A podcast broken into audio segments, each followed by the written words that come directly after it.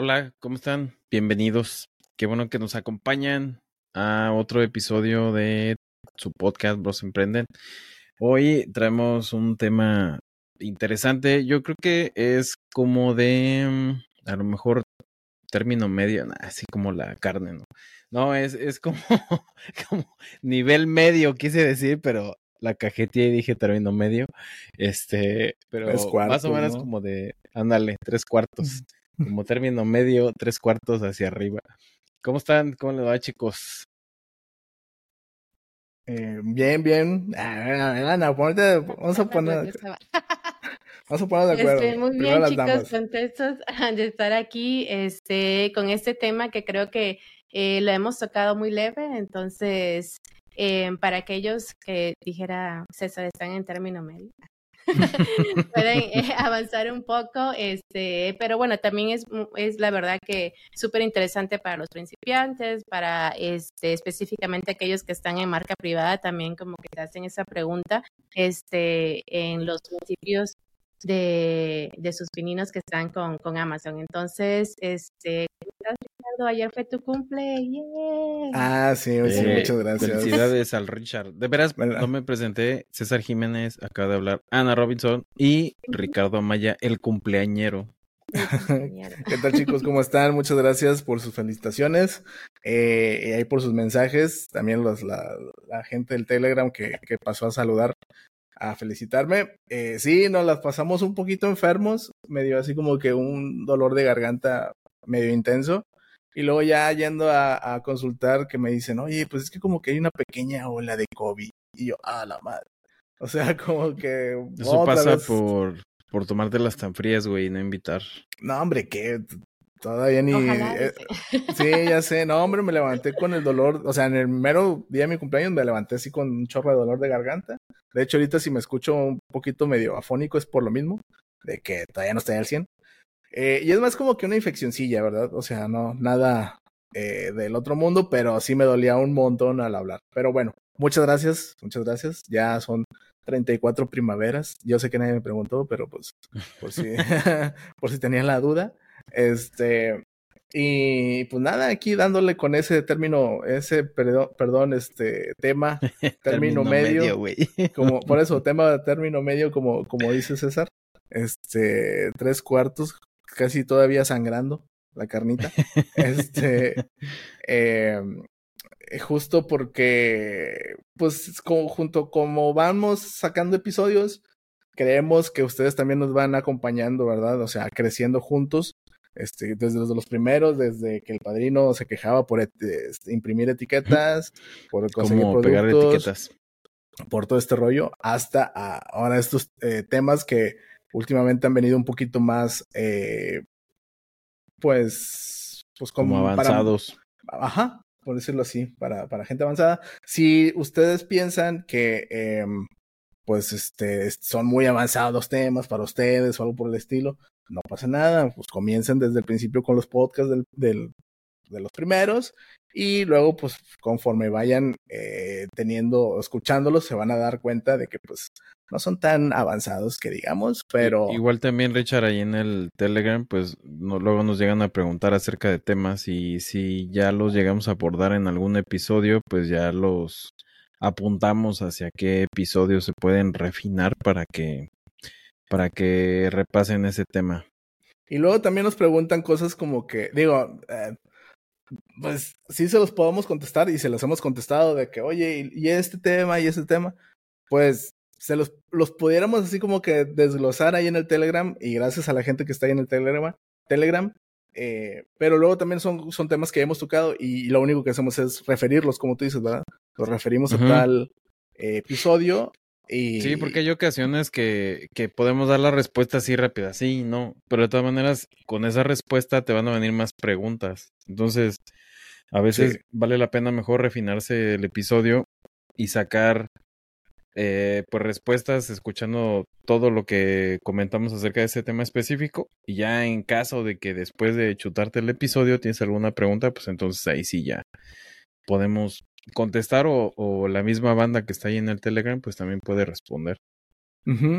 Sí, más que nada también es lo que buscamos, que que en el grupo pues todos este, se integren y no nada más Cesarillo estarles contestando sus dudas, ¿verdad? También la gente ahí que tiene un poquito más de experiencia, este, pues saque ahí los pasos prohibidos y empiecen a, también a, a este, a, a, platicarnos sus experiencias, ¿no? Eso es lo bonito de, de esto. Hola Ana, ¿cómo estás? Bien, gracias. Ay, no inventes. Precisamente esta hora decidió mi computadora reiniciarse. Ah, mira. Eso está, está bien. vimos que te desapareciste. Sí, yo estoy hablando y dije, ¿y ahora qué pasó? No, perdón, chicos, ya estoy de regreso. No pasa nada. Este, pero sí, justo entonces el tema este, pues, son dos de la mano. Bueno, uno, sí, dos temas de la mano. Dos juntos con pegado. El, el primero, para entrar en contexto, que es Brand Registry. A ver, ¿qué me pueden comentar, chicos, chicas? Brand Registry. Brand Registry. Este, es, básicamente, es, básicamente, este, digamos que el, el medio por el cual Amazon te permite registrar tu marca este, en su plataforma. Eh, obviamente, este, el proceso, digamos que es el mismo, pero... ¿Tiene algún costo? No, es completamente gratis. Es, este, es, una gran ventaja, la verdad, para aquellos que tengan su marca, eh, no precisamente que esté ya completamente registrada o aprobada, mejor dicho. Eh, si está en proceso, también pueden darse de alta en el Brand Registry y es básicamente eso, para registrar tu marca y protegerte, obviamente, de que personas se suban a tus listados, de que... Este, que lleguen los turcos o los chinos a tus listados. Ay, ni me lo recuerdo. Oye, que luego como quiera, aunque está raro, digo, a veces pasa, y nos ha pasado y, lo han comentado en el Telegram. Si no están en el Telegram, vayan y nos busquen cómo Bros Emprenden o aprenda a vender en Amazon. Eh, que dicen, oye, es que tengo mi propia marca y un chino cochino se metió a mi listado. O sea, ¿qué onda? ¿Por qué pasa esto? ¿No se supone que tenía yo la protección de Amazon? A ver, ahí qué onda. Exactamente. Entonces ahí es donde eh, Amazon dice, ah, ok, perfecto. Ya te registraste, registraste con nosotros porque obviamente esa es la manera de comprobarle a Amazon de que sí somos los dueños de la marca, ¿no? O sea, si pasamos por ese proceso para lo mismo, este, y ya cuando tienes eh, acceso, ya cuando eres aprobado dentro de la plataforma de Amazon, ellos mismos se dan eh, opciones, ¿no? Ah, ok, te abren un menú nuevo que no, así no todos los vendedores lo tienen, sino simplemente te dan otros superpoderes.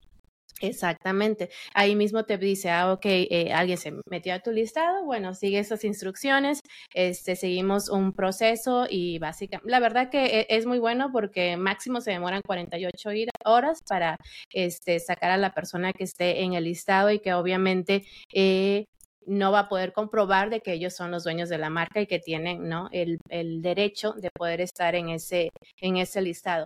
Eh, aquí estamos hablando obviamente por eso les decía que era como más enfocado a marca privada porque son, o sea, marcas, digamos, pequeñas. Es diferente a los que estamos haciendo arbitraje, ¿no?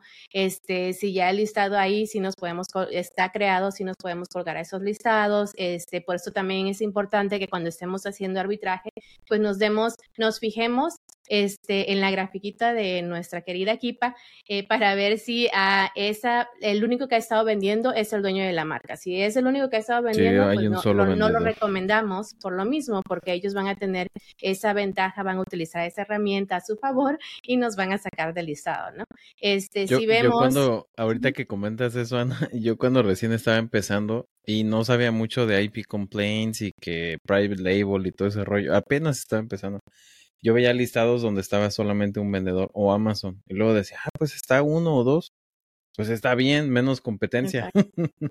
y al rato resultaba que me mandaban el IP. Ajá, y ahí resultaba que me mandaban el IP complaint porque era el vendedor nada más. ¿y, cómo le hacías? O sea, de que decías, bueno, lo, lo compro en Amazon, pero, o sea, también ese vendedor, perdón, lo vendo en Amazon, pero ese comprador también lo estaba ofreciendo en Walmart y en otros eh, canales de ventas y era donde tú lo encontrabas. ¿O dónde encontrabas ese producto? Sí, sí, regularmente lo, lo compraba en, en, alguna otra tienda en línea o en Walmart. Y eh, pues ya tenía yo el comprobante de dónde lo había comprado. Cuando se ponen al brinco es, bueno, primero porque no estás autorizado para venderlo. Eh, a veces ellos tienen contratos de para distribuidores autorizados o para revendedores y como que te dan un permiso incluso para venderlo como que en la calle o en tiendas retail, pero eh, no a muchos les llegan a probar para vender en Amazon. Entonces, si tú estás en, e, no estás en esa lista, pues ya te la pelaste. Y pues al menos les tienes que comprobar que tu producto es legítimo y que no es una copia de China. Por eso lo hacen también. Esa es la, como que la, la primera fase. Y ya la otra es lo que está platicando, lo que está platicando Ana, porque si no te mandan el IP complaint y ya para que los alejes de tu listado y que ya no se suban y que la piensen dos veces para volverse a subir en un listado que no es de ellos. ¿Alguna vez comentaron alguno de ustedes de que cuando les meten IP complaint, eh, ya la pelotita está del lado de quien metió el IP complaint y de que él dice si sí o si no te regresas tu cuenta o algo por el estilo? Eh, sí, depende del complaint que te hayan puesto, ¿no? Este, hay unos que eh, tienen su propia eh, grupo de abogados, ¿no? Este, y ellos son los que manejan eh, la mayoría de los emails que les llegan, pero básicamente sí. Eh, Amazon te dice ahí mismo en el email que te envía, dice, nosotros no vamos a aceptar este que retires o sea, que lo que tú nos envíes sin que el dueño de la marca retire directamente con nosotros el IP complaint que te puse. Entonces, directamente el dueño de la marca tiene que hacer eso. Por eso es de que muchas veces te piden, ah, ok, ¿cuál es tu merchant token? O sea, tu número de vendedor en Amazon, toda esa información que muchos consideran confidencial porque pues obviamente la necesitan para remover el IP complaint directamente con Amazon. Mm, pues, y todo esto lo tienen con, gracias al brand registry, ¿no? Que es como, digo, acá en, en México es el INPI para el registro de marcas, en Estados Unidos es el USTPO. Eh, USPTO. Y, tengo entendido, digo, habría que ver un caso mm, práctico, no sé, porque yo doy de alta, o sea, yo tengo mi marca acá en México, la doy de alta eh, y gracias al Brand Registry la doy de alta en Amazon y Amazon me abre un montón de posibilidades, ¿verdad? Me da que si el propio store Amazon Store, o sea, que sea amazon.com slash el nombre de mi, de mi marca, eh, el Content A Plus, me da, este, ayúdenme chicos, ¿qué más nos da aparte de esas cosas? Analytics, te da más analíticas, ¿verdad? De, de Analytics. Ya no tienes que andar ahí para de Amazon. Helium 10 y esas cosas para ya son directamente. Incluso ahora ya también te da como un no me acuerdo si ese es por la marca o ya se lo agregaron a todos, pero es como que un explorador para nuevos productos. Le pones ahí el nicho o el tipo de producto que, que estás vendiendo y te pone cuáles son los productos top y te da sugerencias de qué productos puedes también empezar a vender. Por eso te, decía que te habrían ahí superpoderes dentro de Seller Center. Sí, y, pero pues no, todos quieren, hice por la fácil, quieren hacer arbitraje, pero bueno, no, los culpo. Ya comienzo yo también a ver los frutos de esa cosa y no los culpo.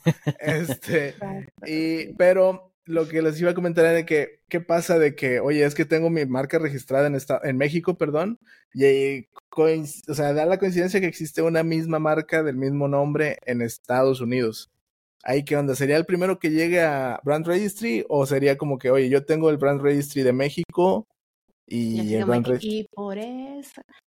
Es que les decimos.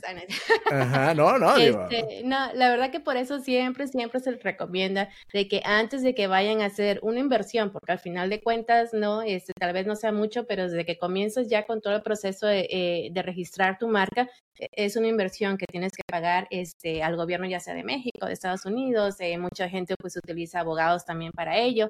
Entonces, eh, lo primerito es hacer tu tarea, ¿no? Entonces, es igual y ahorita nosotros estamos como pensando a corto plazo, ah, ok, solamente la quiero registrar en México porque solamente quiero vender en México. Sí, pero ¿qué tal si te va súper bien? ¿Qué tal si este, eh, después quieres vender en Estados Unidos? Ah, bueno, entonces eh, haz, una, ya estás haciendo de todas formas la tarea, ¿no? Para México, bueno, nada más agrégale, digamos, como quien dice un país más. Entonces busca ese nombre, este, ya está registrado en, en el USPTO en Estados Unidos, eh, te va a causar eso entonces problema, ¿no? En el futuro. Eh, igual para lo de la página, ¿no? No nada más nos estanquemos con el MX, está disponible el, el .com para esa, para la marca que yo quiero. Entonces, este, son detallitos, ¿no? Que tal vez sean eh, muy pequeños y todo, pero que al futuro nos van a servir por lo mismo, porque entonces si ya tenemos ese nombre, ya lo registramos, ya todo súper bien en el INPI en, en, México, este, y queremos hacerlo en Estados Unidos, ah, bueno, entonces vamos, nos vamos a topar, ¿no? Con pared, como dicen, si ese nombre pues ya está registrado, ya está tomado por alguien más, y vamos a tener que cambiar, digamos, de nombre para poder registrarlo en Estados Unidos. Mm, porque, o sea, de cierta manera nos pondrían alguna traba en caso de que ya esté registrado en, en, Estados Unidos, pero porque, porque el, brand registry me funciona también para México y para Estados Unidos. Te funciona, pero eh, recuerda que también no por eso eh, te, digamos, te abre los beneficios, pero recuerden que si llegaran a tener un problema con alguna marca, este, con algún vendedor o una competencia en Estados Unidos, eh, Amazon la va a hacer fácil, o sea, la primera igual y si lo remueve. Eh, la segunda, si es un producto que se vende muy bien, si es una, si, o sea, en realidad eh, que vale la pena, la competencia te va a mandar tu cartita y te va a decir, ah, ok, perfecto, yo no estoy incurriendo en, en nada malo con vender tu, este, tu marca eh, y puede demandarte. ¿Por qué? Porque tú estás registrado y estás protegido en México. No lo estás en Estados Unidos. Entonces, de hecho, de hecho eso creo que pasó, ¿no, Ana? Y tú estabas respondiendo a eso. Alguien del Mastermind que estaba preguntando que la marca la habían registrado en México. Correcto. Pero que al querer vender en Estados Unidos ya se había subido un vendedor y como que ya se estaban parando diciendo, pues es que tiene registro en México, pero en Estados Unidos no. Entonces, pues yo puedo vender.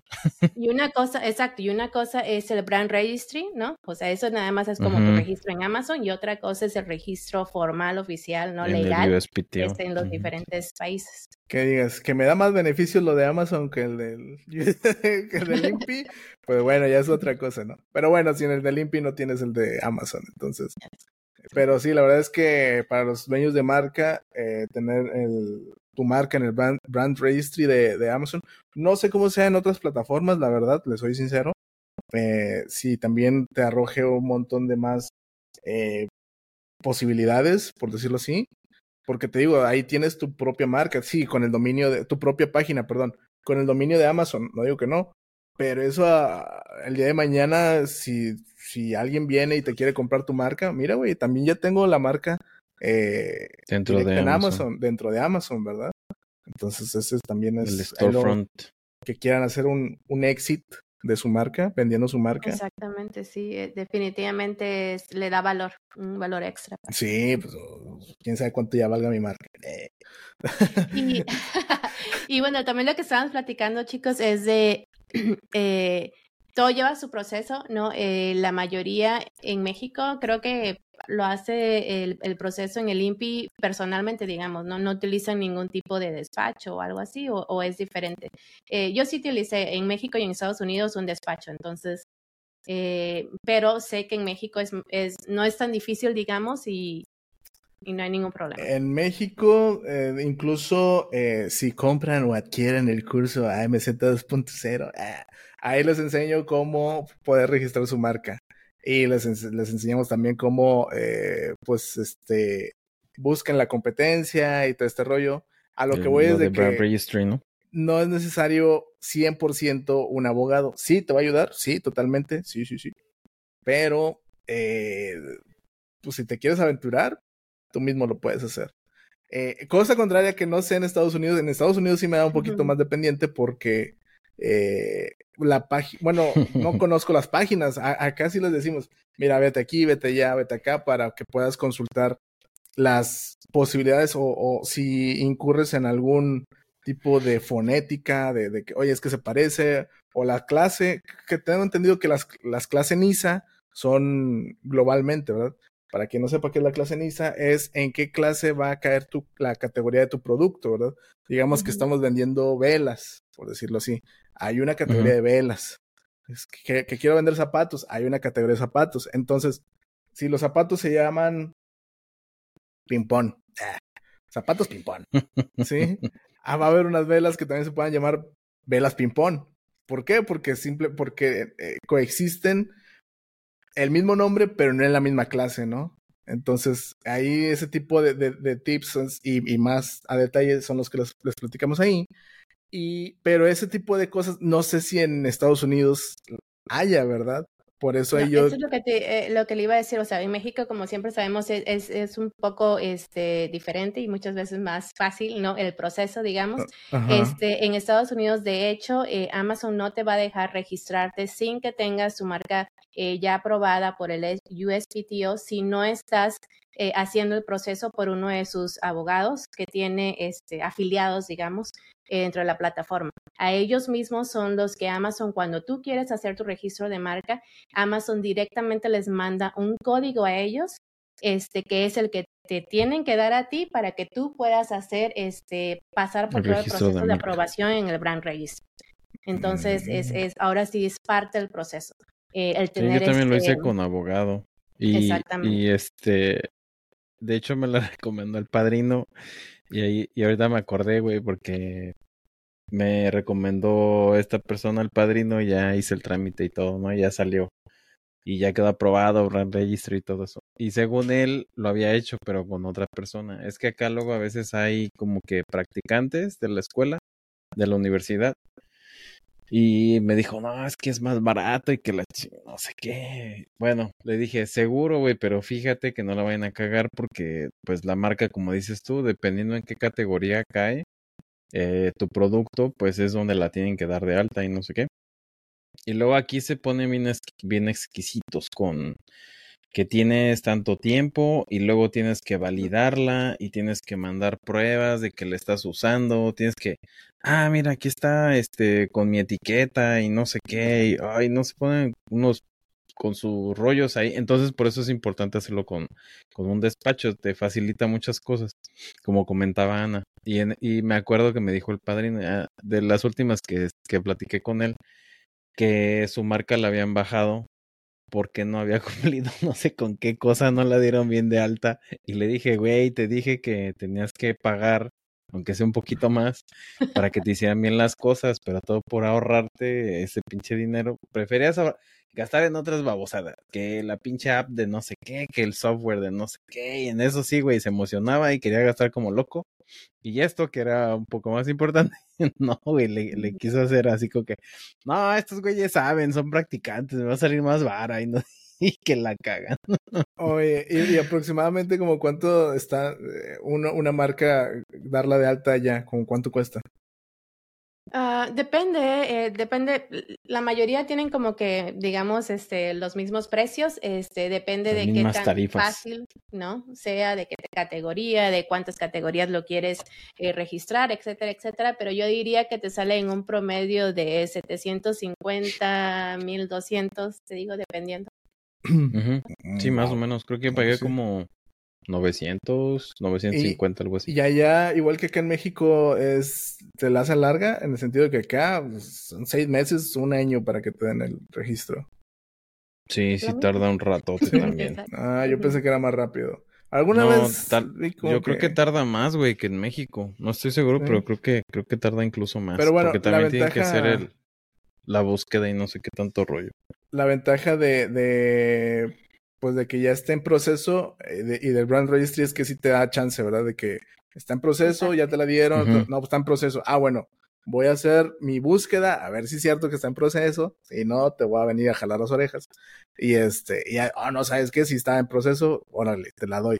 Eh, sabemos que, esperarte todo el año que esté aprobada. Exacto. Sabemos que son muy burocráticos esos temas, pues te voy a dar chance, ¿verdad? No, no pasa nada, eh, aunque esté. Quién sabe si el día de mañana que te la reboten como al padrino, también lleguen y te reboten y te digan que no, ¿verdad? Ahí sí no sé. a lo mejor sí, pero pues no sé. Eh, bueno, pero en conclusión, más o menos así es el Brand Registry. Tiene un montón de beneficios, tiene un montón de cosas por si están haciendo el, mm, no el método, pero sí, pues sí están vendiendo por private label, ¿no? Haciendo private label.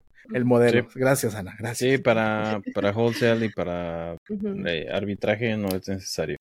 Pues, pues, no, pero a ver, ¿qué pasa? Aquí hay una duda y es otro tema que también está interesante. Oye, ¿sabes qué? No soy dueño de marca, pero tengo una marca bien chida y soy uno de los pocos distribuidores autorizados de esta marca. A ver, ¿qué onda? ¿La puedo dar de alta como mía? ¿Como qué? ¿En Amazon la puedo dar de alta? ¿No la puedo dar de alta? ¿Me van a venir a regañar? ¿Qué, aquí qué onda? Una vez más, depende de dónde lo estés haciendo. Ah, este, eh, sinceramente, ¿no? En México, pues sabemos que, digamos, no están todavía en Amazon al mismo nivel en cuanto a lo estricto, los protocolos que tienen, en, ¿no? En, comparado con Estados Unidos. Este, en Estados Unidos, en México, creo que es un poco más fácil y por eso es que vemos eh, muchas veces listados repetidos, listados con marca patito, cuando en realidad venden este, una marca grande, ¿no? Fisher Price o Nike, el que ustedes quieran. Entonces, en ese sentido, sí, eh, digamos que les falta todavía, pero eso no quiere decir de que en dos, tres meses te vayan a cachar lo que hiciste, ¿no? Y entonces ya todo se te vaya a venir para abajo. Entonces siempre hay que tratar de hacer las cosas como eh, debe de ser. Eh, sí se puede, se puede eh, hacer, digamos, el registro de la marca como si tienes la autorización directa del dueño de la marca. si él te va a decir, ¿sabes qué? Sí, quiero que seas mi distribuidor autorizado nada más, ojo. Aparte de que tienen que hacerlo por escrito, aparte de que tienen que hacerlo con mínimo con un notario, o sea, un documento notariado, eh, tienen que asegurarse de que ese acuerdo al que estén llegando sean ustedes exclusivamente. ¿Por qué? Porque si esa persona, esa marca empieza a darle autorización a cualquiera que viene y le pregunta, ¿no? Este, entonces, pues ya no eres distribuidor autorizado exclusivo, distribuidor autorizado, entonces todo el mundo va a ser, no vas a poder tú venir y decirle, no, pues es que tú este, no eres autorizado de la marca porque te colgaste de mi listado. Porque al final de cuentas, ah, no, pues es que resulta que el dueño también le dio permiso a él y también al otro y a los otros días que están en el mismo listado, ¿no? Entonces, siempre es súper importante arreglar y ver eso bien con la marca. Ya cuando ustedes tienen los documentos legales necesarios, ya es que ustedes pueden ir y decirle a Amazon, ok, no soy el dueño de la marca, pero soy el distribuidor autorizado exclusivo de la marca. Tengo los papeles, los permisos que me está dando la autorización y hacen ustedes el proceso de registro de marca que una vez más, muchas veces funciona sin ningún problema con los documentos, otras veces de plano Amazon te dice no, no, no, no importa los casos que tú abras y te, simplemente la manera más fácil es que el mismo dueño de la marca se dé de alta y te dé los accesos administrativos a la misma. Mm, ya, porque si te piden de que correo, luego un código, que el, el, el código que le llegó al correo que tú diste de alta en el INPI y todo este rollo. Ya sea que tú lo hayas dado de alta o que lo hayas hecho con abogado y si el abogado puso el email, pues a él es al que le va a llegar el, ese correo con el código, güey. Con la autorización, ya. Pero fíjate, ahorita mencionabas, o sea, sí entiendo que es como que, que sea, quiero ser exclusivo y es el mejor de los casos, ¿no? Sería como que lo ideal porque él se encarga de, hacer el producto y yo me encargo de comercializarlo, ¿verdad? Y qué mejor vitrina que la de Amazon. Pero, justo, ¿verdad? Oye, es que hay otros vivos que también quieren ser parte de este ecosistema del e-commerce, que dicen, oye, yo también quiero vender en Amazon y luego llega el otro, yo también y yo también. No van a ser los 200 distribuidores autorizados, pero a lo mejor sí van a ser unos 10. Ahí en el sentido, no sé cómo lo ven ustedes, que dices, oye, pues mira, al final del día es lo mismo si vendo unos este, cacahuates del Costco, ¿no? O sea, o sea, estoy haciendo arbitrage, pero estoy haciendo arbitrage entre comillas. Eh, nótense en el podcast audio mis comillas. este, eh, sí, porque ya nos dijeron que luego nada más lo escuchan. Sí, que nada más lo escuchan y, por eso nuestros números en YouTube son, son, son bajos, pero luego vamos al podcast y, ay, güey, si nos escuchan. Eh, este, e, entonces yo estaría formando parte como que de un producto hasta cierto punto exclusivo, ¿no? O sea, independientemente, aunque no sea yo el distribuidor exclusivo, nadie más que no tenga esa autorización lo, pudiera vender, ¿no? Entonces ahí... Y, y, yo creo que por eso es que también muchos dueños de marca ponen en sus reglamentos de que, ah, ok, perfecto, para que no haya problema, para que no vengamos aquí de que todos los que yo les di autorización se vengan a pelear y discutir conmigo o entre ellos, este, ponen lo que, eh, la verdad que ya no recuerdo lo que significan las siglas, pero el MAP es básicamente en donde ellos eh, dan un límite en bajo y alto en cuanto a los mm. precios. O sea, ustedes no van a venir y van a decir, ah, no, pues como yo quiero el buy box, como quiero competir con otros, los otros nueve que tengo, lo voy a, a, regalar casi, ¿no? En vez de darlo en 50, lo voy a dar en 20. Este, porque para eso es que ellos van a decir, yo no puedo estar controlando a todos los niños que tengo, pero eh, lo que sí puedo hacer es manejar los precios. Y ustedes, si no respetan este, el precio, límite y bajo, alto y bajo que yo les estoy dando, están fuera. Entonces, y de hecho, hasta Amazon no te lo permite. Este, entonces, digamos, es una manera en que ellos intervienen, porque en realidad, pues, ¿qué más van a poder hacer, no? Si cada quien hace y juega como quiere cuando tienen su propia cuenta. Wow. Ya, pues, ya ven, por eso es bueno tener su propia marca y sus distribuidores después. Pero no, pues está súper interesante eso, porque, no, o sea, te digo, ahorita. No, y, de, hecho, una de las ventajas, Richard, perdón, eh, ahorita que me estaba acordando que cuando tienes tu propia marca también puedes crear bundles o kits con tu marca utilizando otras marcas. Pero bueno, ya ese ya es. Pues es que ese ya es me... bien cocido. ya término súper. Yo me, yo me, y les platicaba, ¿no? Antes de que empezamos a grabar, me imagino, no sé, o sea, un distribuidor de acá en México, ¿verdad? De, de esos de Andrea o de Vianey o de, no sé, ¿verdad? Marcas de catálogo. No sé hasta qué cierto punto cada marca tenga sus, sus este, limitantes, ¿verdad?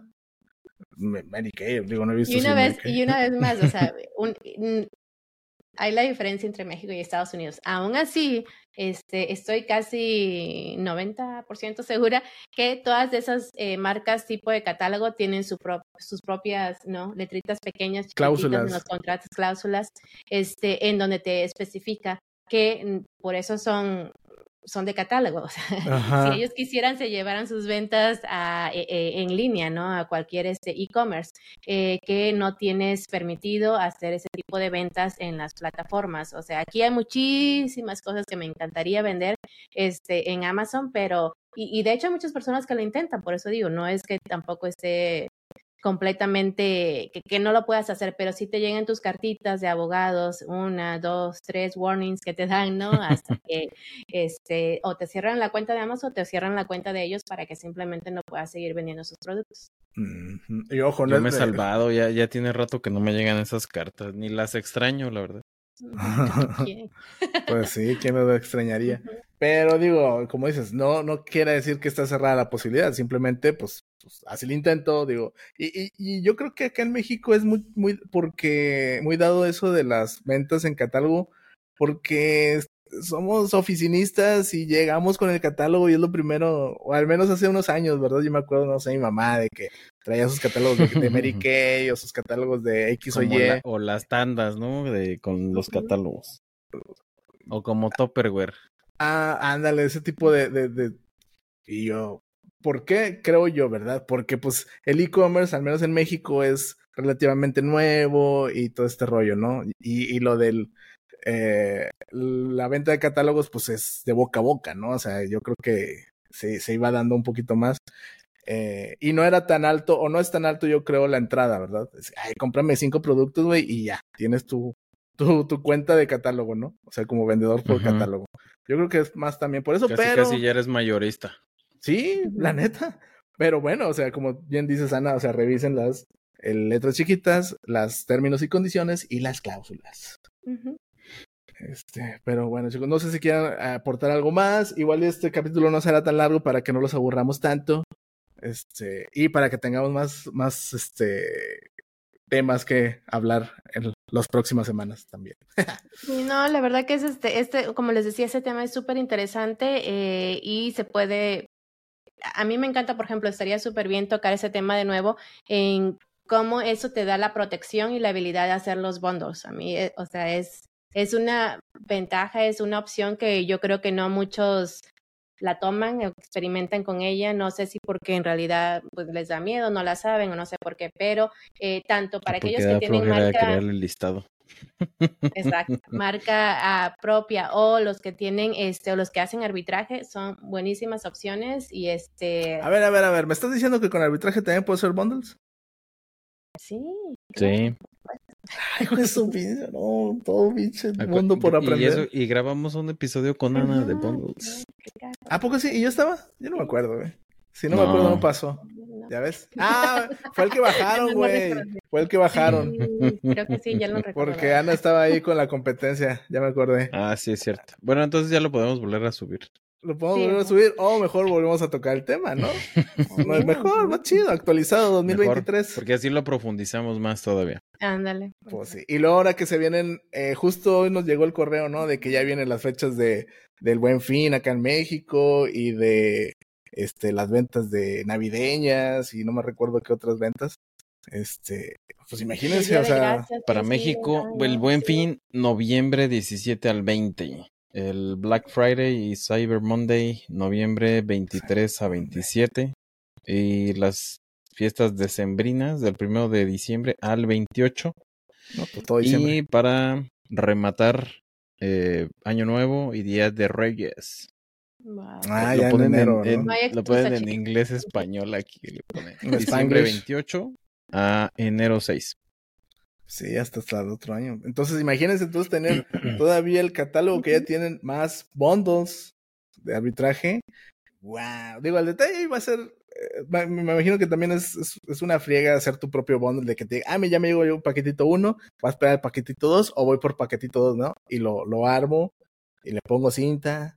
y lo que sea, ¿no?